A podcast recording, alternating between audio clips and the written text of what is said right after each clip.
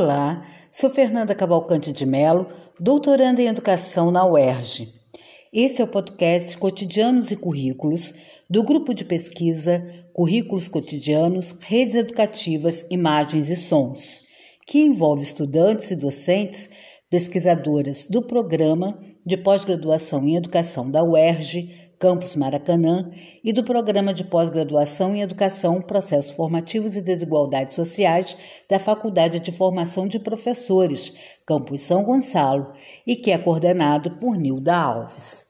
Neste mês de maio, continuaremos a desenvolver as séries relacionadas às redes educativas que formamos e nas quais nos formamos, conversando com docentes, pesquisadores, pesquisadoras, acerca das redes educativas de práticas teorias da formação acadêmico escolar. Por narrativas de alguns algumas, vamos compreender que a formação de docentes se inicia com os contatos que temos com nossas professoras e professores desde antes mesmo do ensino fundamental. Traremos ainda entrevistas com docentes que nos indicarão como essa formação foi e é tratada em alguns movimentos e experiências importantes. A série deste mês de maio tem a supervisão de Fernanda Cavalcante de Mello, a coordenação de Maria Moraes, tendo como organizadores Rossana Maria Papini, Tami Lobo, Lúcia Tereza Romagnoli, Elaine Sotero e Nilda Alves. Na parte técnica estão Nilton Almeida, Isadora Águeda e Júlia Duarte, todas e todos membros do grupo de pesquisa que produz esse podcast. Como sempre, nos acompanham as músicas de Fernando Moura. Neste primeiro programa de maio da série Redes Educativas de Práticas Teorias da Formação Acadêmico Escolar, trazemos a memória de professoras e professores que nos marcaram com Leonardo Lolasco Silva, professor da Faculdade de Educação da UERJ, e a entrevista com Egle Vanzeler, professora da Universidade do Estado do Amazonas e diretora da TV Lepete dessa universidade.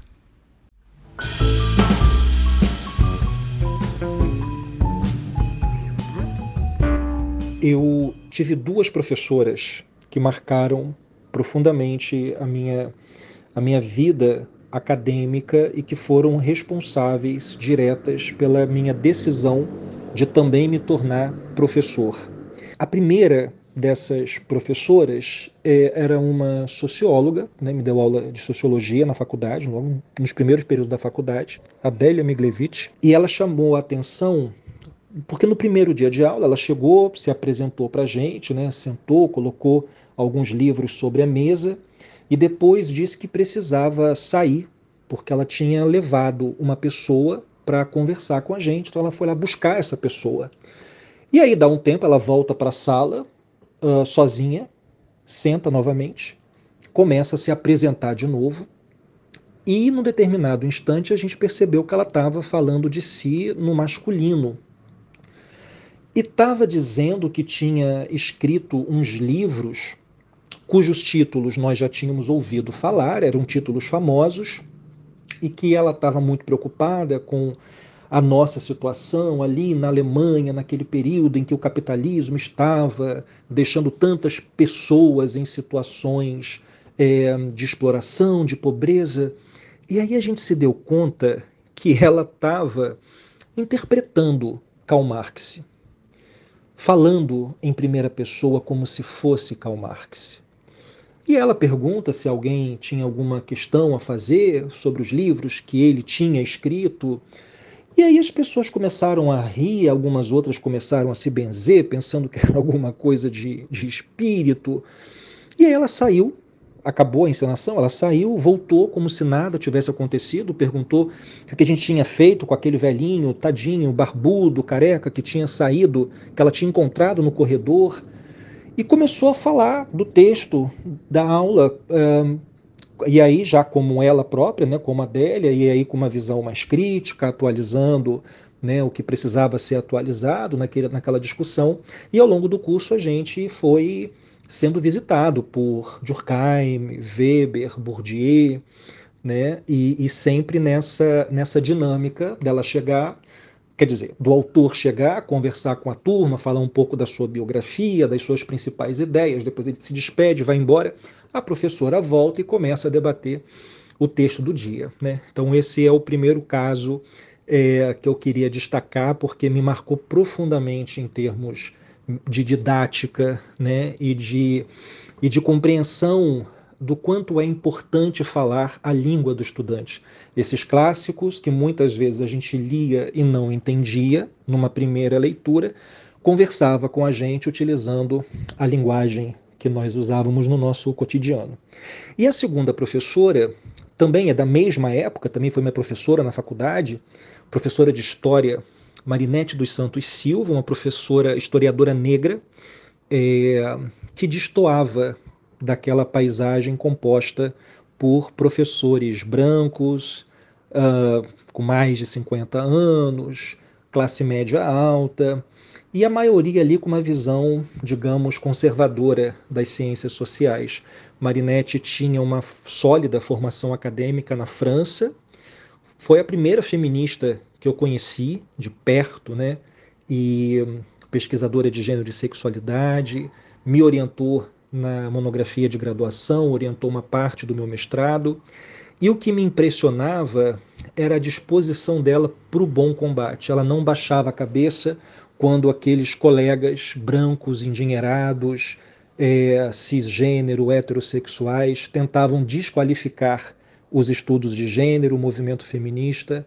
Ela conversava com eles de igual para igual, às vezes dava uns gritos. Isso também foi muito importante na minha formação e que eu aprendi com ela, que às vezes é preciso deixar as formalidades de lado, né, a etiqueta de lado e gritar quando na universidade alguém tenta desmerecer ou humilhar aquelas pessoas que destoam dessa paisagem historicamente uh, desenhada né, para a universidade, que geralmente é uma paisagem que só abarca as elites.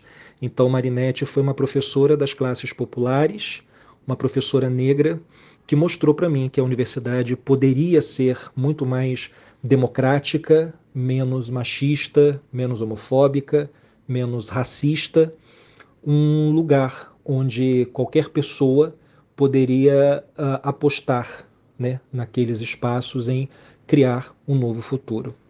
Então, essas professoras são, são muito importantes na minha trajetória e fiquei feliz de lembrar delas e de alguma forma prestar essa homenagem.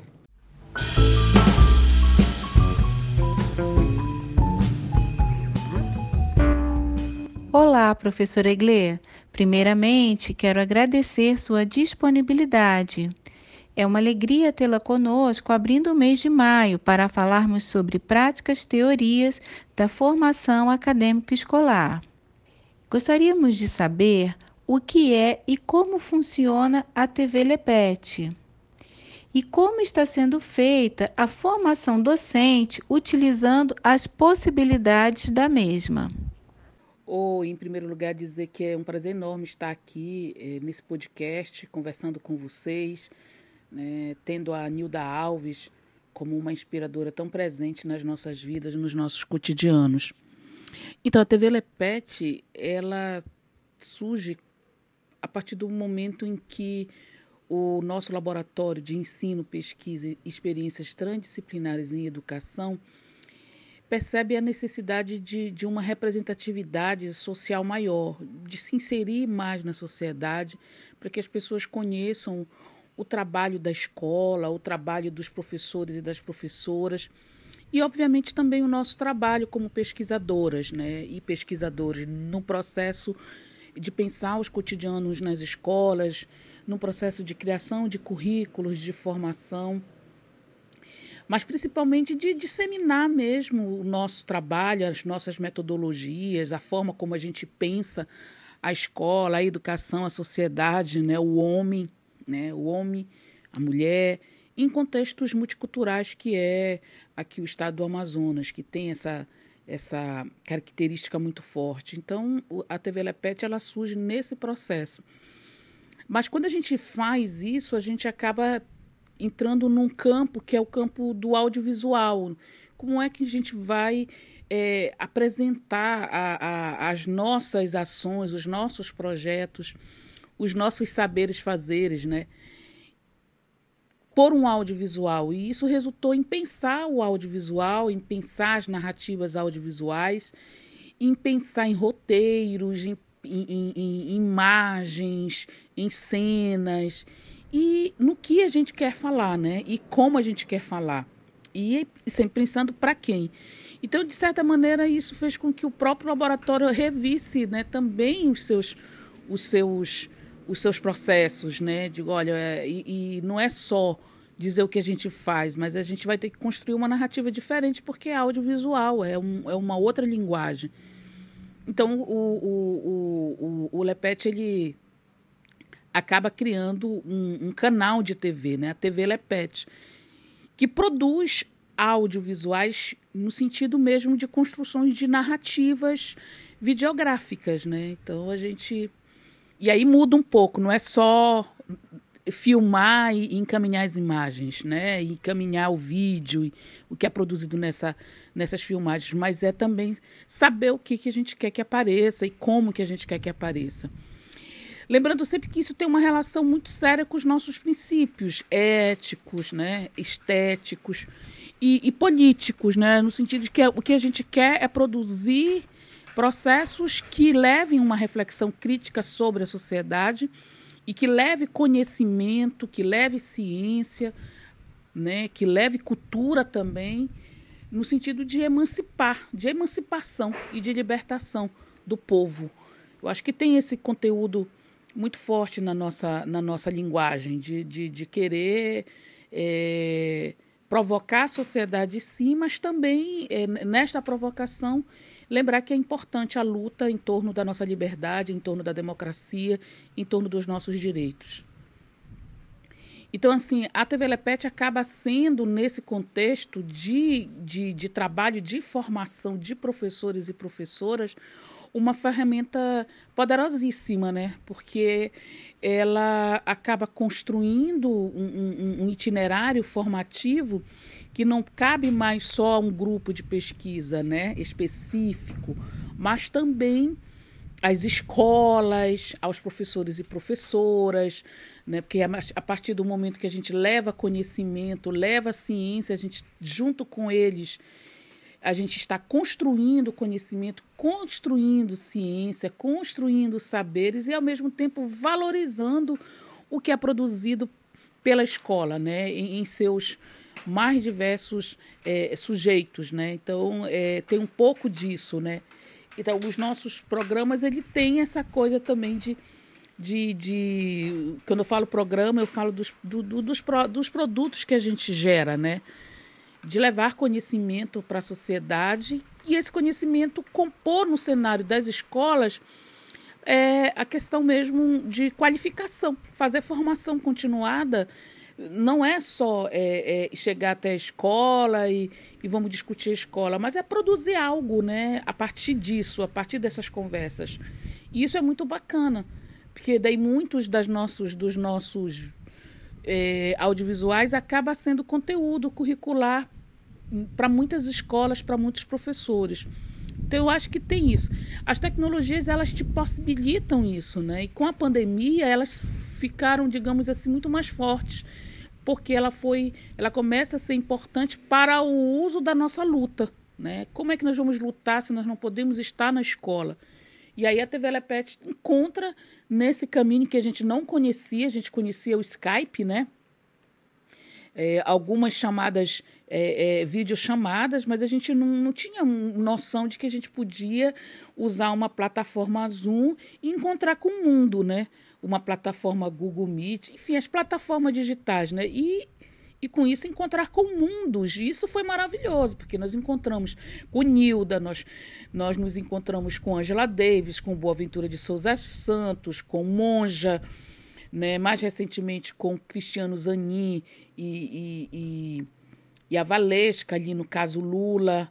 É, agora vamos conversar com Márcia Tiburi, Jean Willis, mas nós conversamos, com os intelectuais de grandes nomes nesse, desse país. E isso tem a ver com as tecnologias, né? de como que a gente vai aproveitar esse momento que é de confinamento, que, que está aliada a uma necropolítica promovida pelo governo brasileiro, a nosso favor, no sentido de levar conhecimento de, de, e, de, de, e de defender os nossos direitos também, de, de na, como uma luta mesmo. A, é, no, o confinamento nos levou a, a, repensar as nossas práticas e também os nossos pensamentos. Né? Então, a gente teve que, que mudar muita coisa para poder chegar e continuar fazendo a nossa luta cotidiana, que é essa luta de garantir uma vida mais saudável, para o povo brasileiro, uma vida mais justa, uma, com mais igualdade, né, com cidadania e em defesa da democracia. É isso, gente. Eu, é, eu, acho, eu penso que, que a TV para a Universidade do Estado do Amazonas, ela produziu, um, um, digamos assim, uma passagem paradigmática no processo de popularização do conhecimento, de disseminação da ciência né, e, e de divulgação.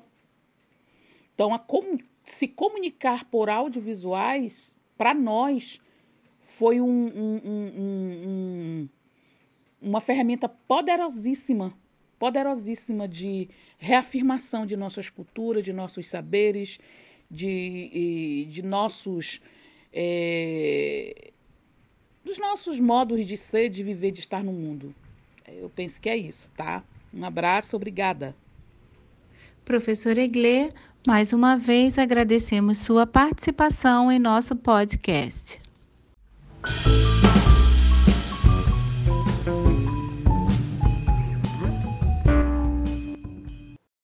Até aqui, semana que vem tem mais. Fique agora com a música de Fernando Moura.